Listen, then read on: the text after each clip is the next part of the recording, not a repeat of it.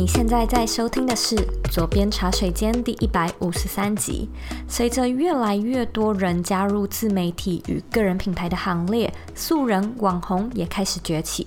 这样的产业蓬勃，也带动和活络了整个网络效应。每一个人都被鼓励着发言，那每一个人呢，也都可以大胆地展示自己的想法。我个人觉得呢，这是一个蛮值得被鼓励的好趋势。不过，我也相信每一件事情。其实都有一体两面的，就看你是在什么样的情况下，用什么样的方式解读你碰到的事情。因此，今天呢，我会跟你分享三个发文或者是回复留言之前必须要醒思的元素，让我们呢的网络世界可以少一点暴力，多一点善行。今天呢，我有一个很大的消息要跟你分享。为了庆祝我们 Bring Your Life 的课程迈入两岁，以及左边茶水间也要三岁了，我特别企划了一套期间限定的免费课程。没错，就跟去年一样，我们会用一小时的时间在线上教你，外面呢可能会需要三五千块的内容。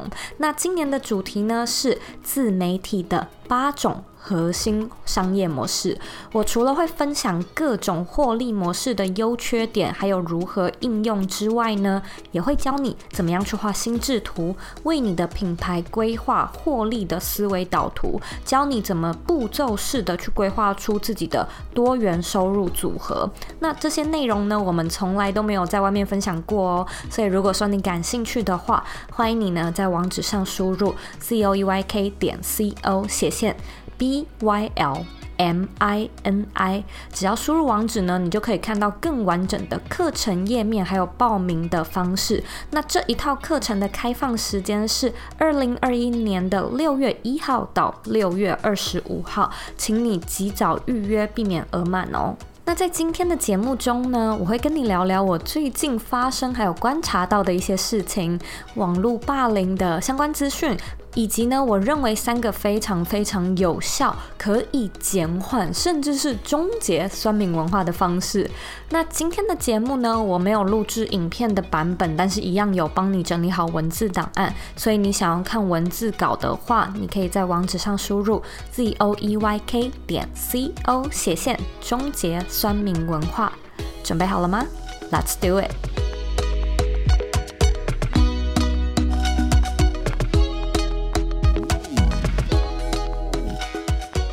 Hello，我是周以欢迎你回到茶水间。好久不见了，你最近还好吗？我发现我们前阵子其实都是嗯、来宾分享的访谈居多，我好像很久没有用单口的方式来跟你聊聊天了。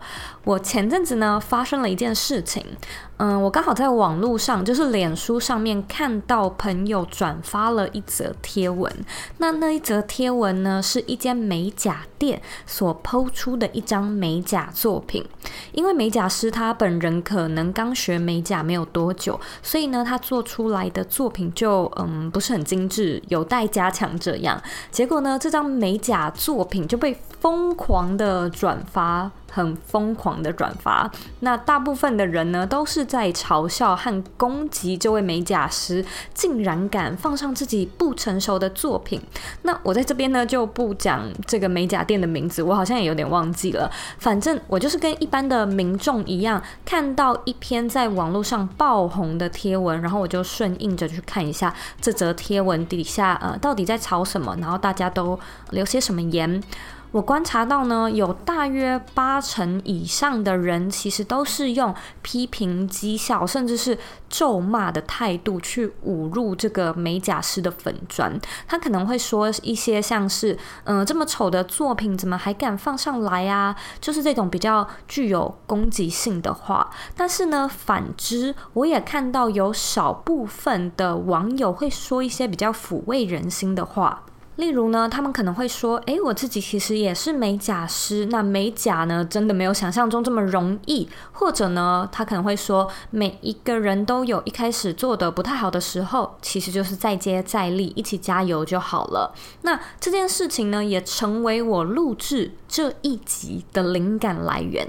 再加上前阵子五月中旬的时候，我就看到台湾爆发十几个新冠疫情的本土案例，许多人就非常生气。气哦，真的很生气，开始发文谩骂。有的人是骂某一些国家，有的人呢谩骂政府，有的人谩骂某一个特定的人物。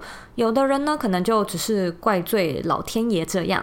那这些内容或许都不是特别针对你我去做的攻击，但我觉得看的人就算不是当事人，文字它还是有力量的，它还是会让我们感受到心情或者是情绪上面受到影响，甚至觉得心力交瘁。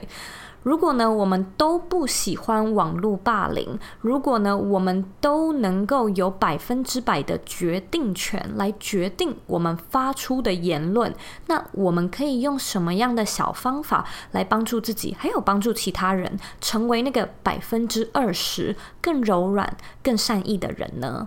我在这边呢，就要分享，嗯、呃，我想出来的三个很重要的思考题。第一个思考题是：这是事实吗？这是否是一个 truth？这一个问题，它有两个层面需要去思考。第一个是这个贴文的本身，那第二个呢，是你留的言。所谓贴文本身是不是事实？我觉得这是需要你去做判断的。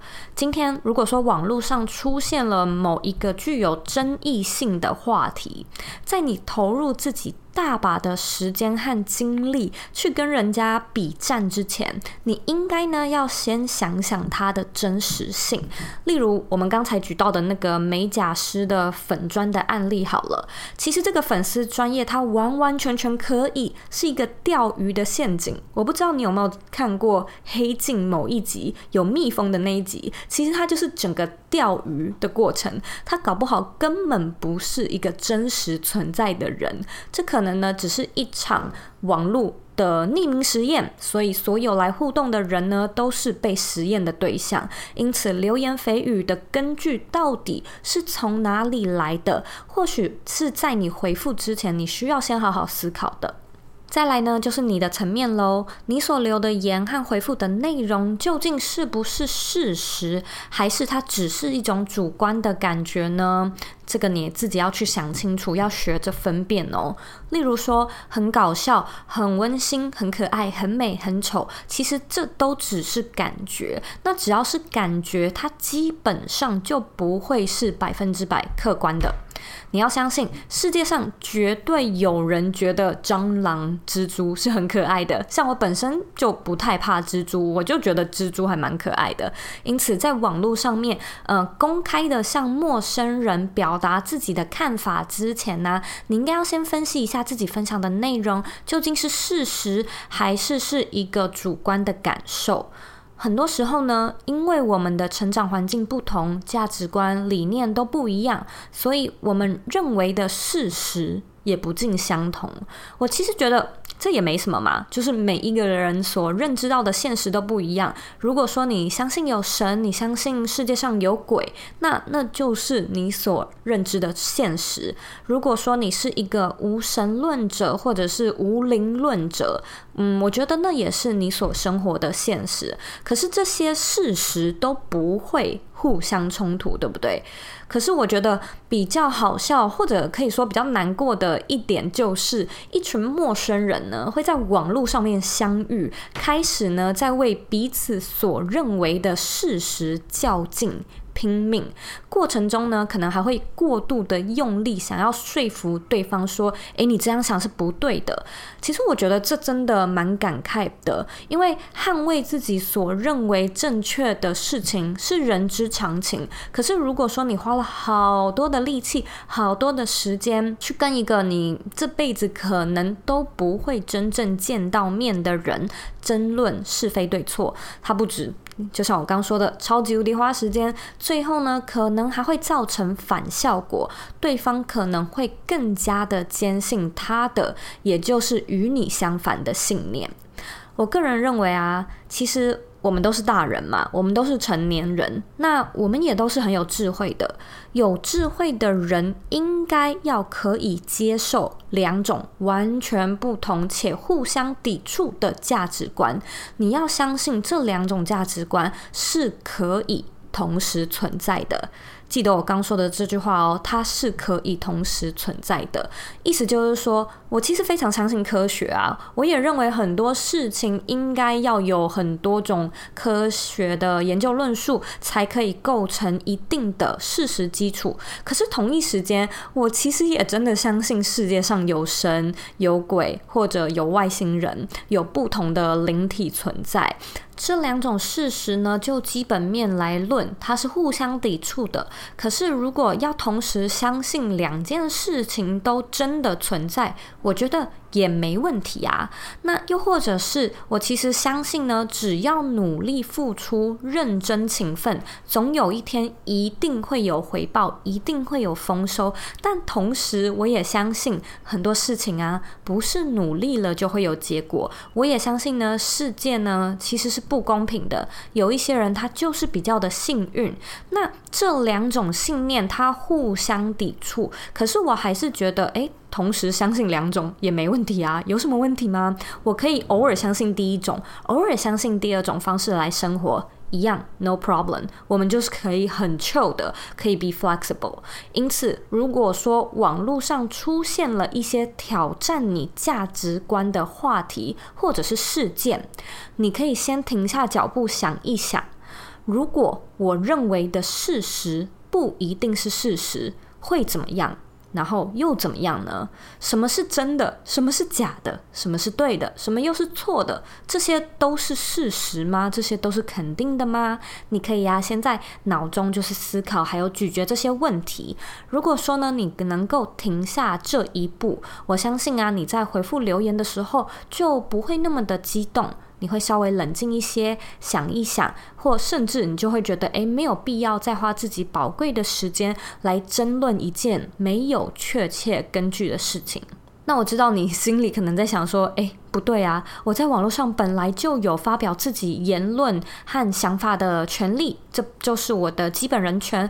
而且如果说遇到一些那种一看就知道是会人神共愤的事情，那谁还管这是不是事实啊？我看了就是非常的生气。就算呢，这是一个不客观的感觉，我也不想要管说，诶，这到底客不客观？我现在就是很生气，我现在呢就是要做出反击，在网络上发文留言之前，我想要 challenge 你的第二个思考题就是，你为什么会觉得你有必要发声留言？如果说你今天克制自己不发声、不留言、不发文，又会影响到什么样的事情呢？我之所以会丢出这道思考题的最主要原因，就是因为我发现很多没有受过设计思考训练的人，很容易会觉得其他人的价值观与言论和自己的价值观有所出入，就等于其他人在冒犯或者是挑战自己相信的事情。那可想而知，他马上呢就会树立起围墙来捍卫自己的信仰、自己的领土，还有自己认为正确的事情。其实呢，这跟我们在生活中经常遇到的正义魔人很相似。有正义感，我觉得固然是一件好事，但如果说呢，你总是把你认为的理想、你认为的正义强压在其他人的身上，那你对世界的包容性可能就会变得狭隘一些。因为呢，在你心中，你或许有一个世界应该要有的样子的一个想法，可是呢，这个世界究竟应该要是什么样子，以及究竟能够是什么样子？绝对不是能够由一个人或者是一小群人来做决定的。当然，我们都可以活在自己的泡泡中，我们都可以把自己放在一个非常舒适的舒适圈里，让你自己所接触到的人、所面临到的事物，都是你所认为世界应该有的模样。但是呢，这也会让你在遇到一些动摇你价值观的小事时，产生非常大的阵痛，痛到让你觉得你被威胁，痛到你觉得你一定要来发声。因此，当你呢在网络上遇到一些让你觉得你一定要站出来说说自己观点的事件时，请你先停下来思考一下，你到底在捍卫什么呢？你到底在保护的是什么东西？你在保护的真的是被害者，或者是与这个事件有关联的事实吗？还是你在保护的是你自己的价值观呢？这个问题你要想清楚哦。我们其实就是慢慢学着去分辨，然后来做自我觉察。其实它真的会让你的思维变得更有弹性，而且更有创造力。讲到这边呢，我就来分享一点点的科普小知识。我其实，在做这一集的内容之前，有上网去查一下有关脑科学和心理学的资料。有一个专有名词，你或许应该要认识一下，它叫做 Limbic System，中文翻译为边缘系统。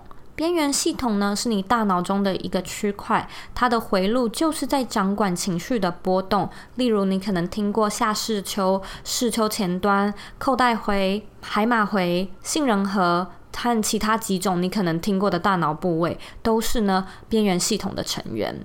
边缘系统越发达的人，情绪就会越丰沛、越敏感。相反的呢，边缘系统比较迟钝的人，他就比较不容易大惊小怪，比较随遇而安。而我讲到这边呢，你可能马上就可以开始发现自己是属于边缘系统比较发达还是比较不发达的人。你应该呢也可以判断出身边某一些亲朋好友，哪一些人的边缘系统是比较发达的，哪一些是比较不发达的。虽然呢我自己很难用医学的角度告诉你是什么样的原因在决定着你的边缘系统发达与否，但下一次呢遇到这种可能会让你有点生气的事情，或者呢，是你看到其他人开始有比较激动的情绪的时候，你就可以指认啦，你就可以用比较有趣的语气跟自己说：“诶。”我的边缘系统开始运作喽，或者你也可以用开玩笑的语气对你的朋友说：“诶，你的边缘系统真的很发达耶。”当然，这并不是一定能马上解决眼前棘手的事情。可是，如果我们能够觉察，我们能够指认，我们就能够用更冷静的方式去处理眼前的状况。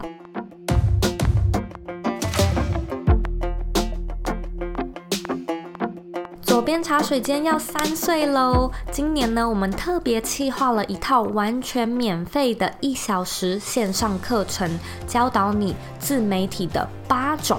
核心商业模式，我除了会分享各种商业模式的优缺点，还有如何应用之外呢，也会教导你去画心智图，为你的品牌规划出获利思维导图，教导你要怎么步骤式的规划自己的多元收入组合。那这一次的课程呢，我们一天会开放三到四个场次，日期呢从二零二一的六月一号到六月二十五号。好如果说你不想要错过这一次六月限定的免费课程，请你及早预约，以免额满。那要怎么样预约呢？只要你在网址上输入 z o e y k 点 c o 斜线 b y l m i n i，你就可以查到更完整的课程资讯和预约资讯。这个免费课程里的内容，我们以前从来没有在外面分享过哦，所以尽情把握这次难得的机会。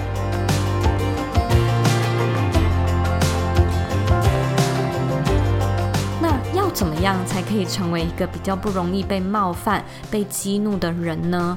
我认为最简单的一个步骤就是先从刚才说到的认清、指认情绪开始。除了指认情绪之外，平时呢也要记得多多的冥想哦。这件事情记得要做，因为当你冥想久了，或者学着自我觉察久了之后，你会发现呢，你能够用比较多元的视角去观察整件事情的脉络。就等于你可以站在比较高的楼层去看整件事情的前因后果，而不是只是钻牛角尖在眼前的事情上。你也可以去跟对方说：“我不同意你，但是我可以理解你。”这个能力是不是可以培养的呢？我相信绝对是的。你可以跟对方说：“我不同意你说的话，我不同意你的政治立场，我不同意你的宗教信仰，我不同意你对婚姻或者是对金钱的价值观。但是我可以理解你，我也愿意听听看你为什么会有这样的想法。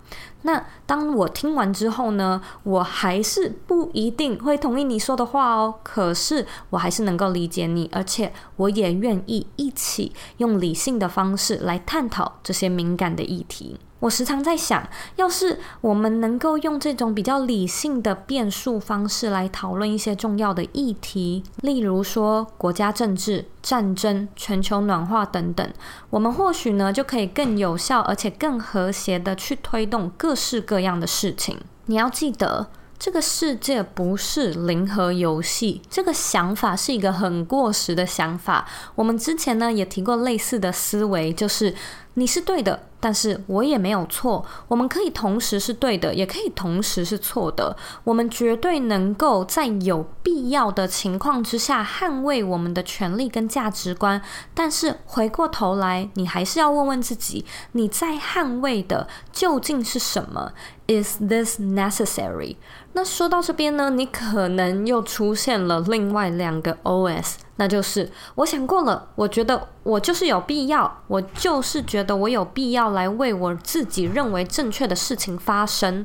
或者呢，你想一想，觉得诶，就算我很清楚没有必要说出自己的立场跟观点，但是我内心的感性面还是很想要这么做。难道我就不能说出我自己的想法吗？可以，当然可以。网络本身就是一个言论自由的场域，所以我也没有办法阻止你的行动。但是呢，这就会带到我们第三个思考的题目：你的发言是友善的吗？你的留言是善意的吗？我其实觉得网络上真的真的不缺没口德的人，许多人或许也从来没有发觉自己正在造口业，或者呢，也不认为他们需要为这些言论而负责。就因为网络上不分国籍的都充斥着这样的人，你能不能够去当那一位不要支持这种文化跟生态的人呢？其实啊，当然是可以的嘛，因为这就像是抵制某一间品牌或者是某一间公司一样。如果呢，你不认同他的价值观跟做事的方式，你不一定要特别到网络上面发表或者是损落跟检讨他们，但是呢，你马上。可以做的事情就是取消关注，不再购买，不再消费这个品牌跟产品。假设呢，你今天实在是非常想要去说说你自己的想法，你也可以用比较理性、比较稳重、比较客观、比较温柔，而且不疾不徐的方式，把你想要分享的话说清楚。我觉得这是一个非常值得被训练的人生实用技巧。这不止呢，可以锻炼你的文笔。你的口条，你抓重点的能力，你的逻辑思维、组织架构的能力，你的洞察力，最重要的是，它可以让我们的社会、我们的世界多了一个愿意把话说好、讲清楚，同时呢又带有善意的人。你不觉得这是一件非常美好的事情吗？这就让我想到啊，前几周呢，我看到 Twitter 的某一则官方新闻是，他们说未来要启动一个 AI 语言辨识的功能。那要辨识什么呢？其实就是恶意留言，因为 Twitter 发现他们的用户有太多人会随便的谩骂、批评或者是恶意中伤网络上的陌生人，就是。讲话很负不负责任就对了。那他们呢，就是说要发布这项功能，让人工智慧去抓取他们认为具有攻击性的留言。如果呢，AI 觉得你的留言有攻击性，那它就会在你按下送出的时候跳出一个建议你修改的视窗。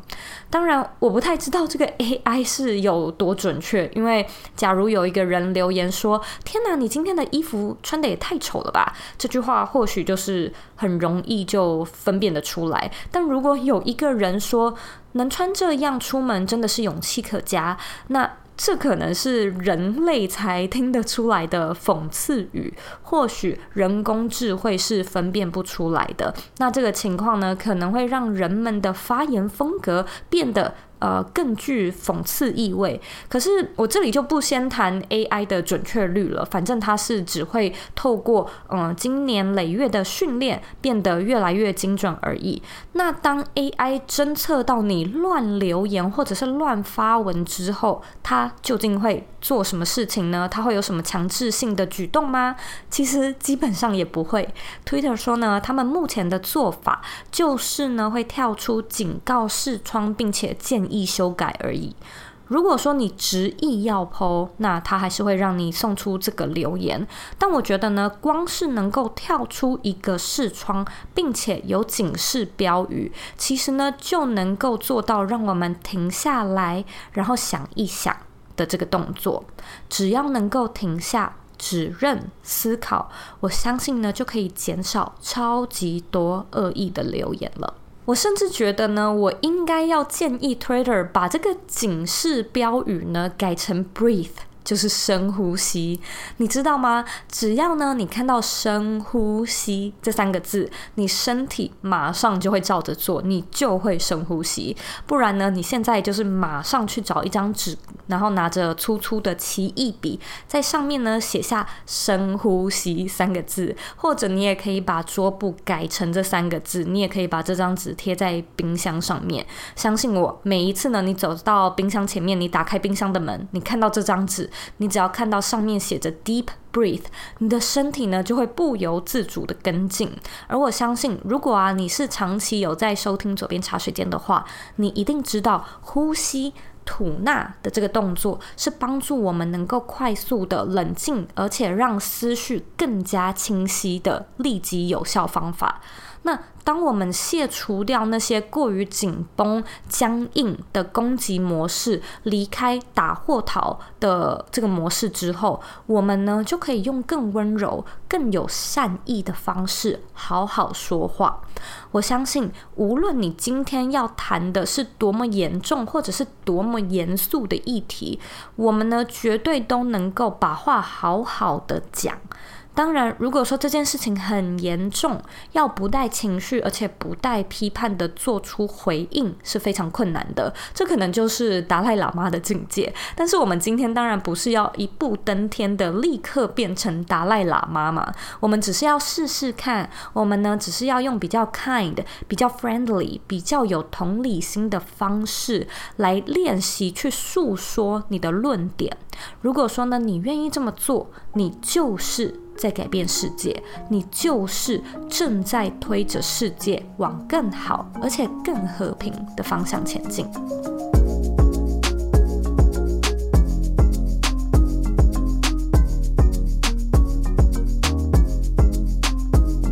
以上三个重点呢，我们再复习一次：一，这是事实吗？